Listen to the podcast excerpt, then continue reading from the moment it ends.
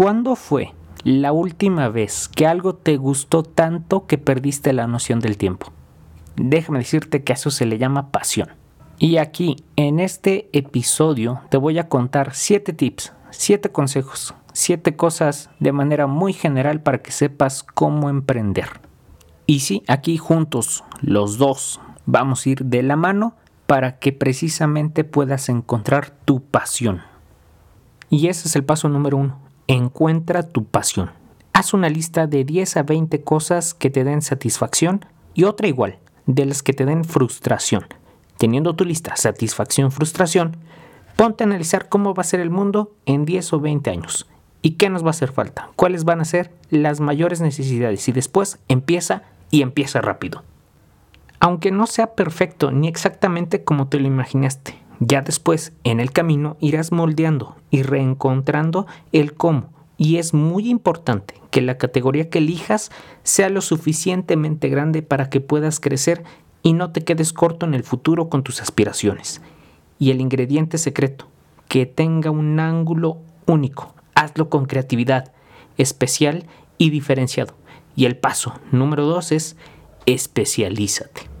Y es que independientemente de la gran importancia de los estudios que tengas o que vayas a hacer, hay una forma probada de tener los mejores conocimientos de prácticamente cualquier área. Selecciona 10 o 20 libros de tu tema y entre más encuentres muchísimo mejor. El secreto es que sean muy buenos. Lee mínimo dos por semana o 700 páginas a la semana. Al principio te puede costar un poco.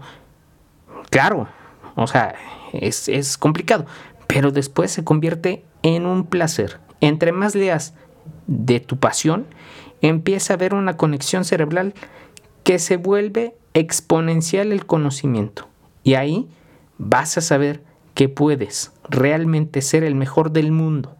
Complementa tus especializaciones con seminarios web y podcasts como este. Hoy hay grandes maestros y los puedes encontrar en línea y en muchos casos hasta gratuitos. No hay pretextos. Paso número 3. Empieza siendo todólogo. Al principio mi recomendación es que no tengas socios. En el paso 4 te diré cómo debes de ser, en caso de ser necesario, cómo asociarte con alguien. Pero es muy importante que tú sepas lo básico de diversas áreas, de administración, finanzas, legal, informática, comercial, hasta de procesos industriales. Hay dos áreas que si no las dominas, estás casi destinado al fracaso. Uno es comprensión lectora y segundo, matemáticas. Y no conozco a prácticamente nadie que tenga éxito en los negocios que no domine estas áreas. Y ahora vamos a nuestro paso número 4, red de contactos. Vamos a diferenciar lo que es una red de contactos de lo que son tus amigos y conocidos. Tu red de contactos debe ser profesional. Debe estar solamente personas ideales que tienes que conocer para que tu negocio crezca mucho más rápido. Haz una lista con tres títulos, proveedores, prestadores de servicios y clientes. Con esta lista te vas a dar la posibilidad de tener más opciones de contactos. Y, recuerda, poner nombres específicos de las personas, no puestos o empresas. Las relaciones deben ser con personas. Utiliza bien tus redes sociales que reflejen no lo que crees, sino lo que quieres ser, pero con autenticidad. Vamos a nuestro paso número 5. Gánale a los demás. Vamos a dejar las cosas bien claras por si piensas que hay alguien mejor que tú o que no se puede. No hay sobrenaturales. El éxito tiene cosas muy claras en común. Estar convencidos en todo momento que lo vas a lograr. Construir un entorno donde te permite especializarte al máximo y las 10.000 horas de práctica no en status quo, enfocado en hacer las actividades mejor cada día. Yo recomiendo hacerlas en no más de 4 años, 3 años idealmente. Y en este tiempo vas a sacrificar la gran mayoría de tus fiestas, reuniones, vacaciones y te vas a enfocar en hacerte experto. Empieza lo antes posible y a las personas que amas y no verás tanto, explícales que estás enfocado en tu pasión. Si te aman, quieren verte triunfar. Y ya que seas experto en tu pasión, vamos al paso número 6. Toma riesgos. Vamos a irnos 3 o 4 años adelante. Estás haciendo la cosa que más te gusta en tu vida. Ya eres un experto en el tema. La gente recurre a ti porque eres el que más sabe y puedes responder las preguntas más difíciles, los temas más sofisticados. Los conoces al detalle.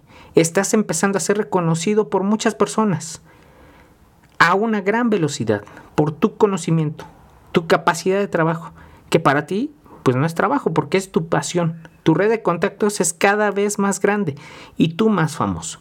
En ese momento, los riesgos que debes de tomar con todo esto a tu favor deben de ser muchos. Pero dos cosas, que no sean riesgos juntos al mismo tiempo y que no haya un riesgo que sea terminal, es decir, que pueda acabar con todo lo que has construido. Y ya para concluir nos vamos con nuestro paso número 7, congruencia y valores. ¿Qué huella vas a dejar y qué legado le vas a dejar a las siguientes generaciones? Tal vez eso ahora no te preocupa y piensas que lo importante es ganar dinero y de preferencia que sea muy rápido, pero el éxito es un camino que vas a recorrer con lineamientos claros. Redacta tu decálogo de valores y principios que van a regir a partir de este momento todas tus empresas.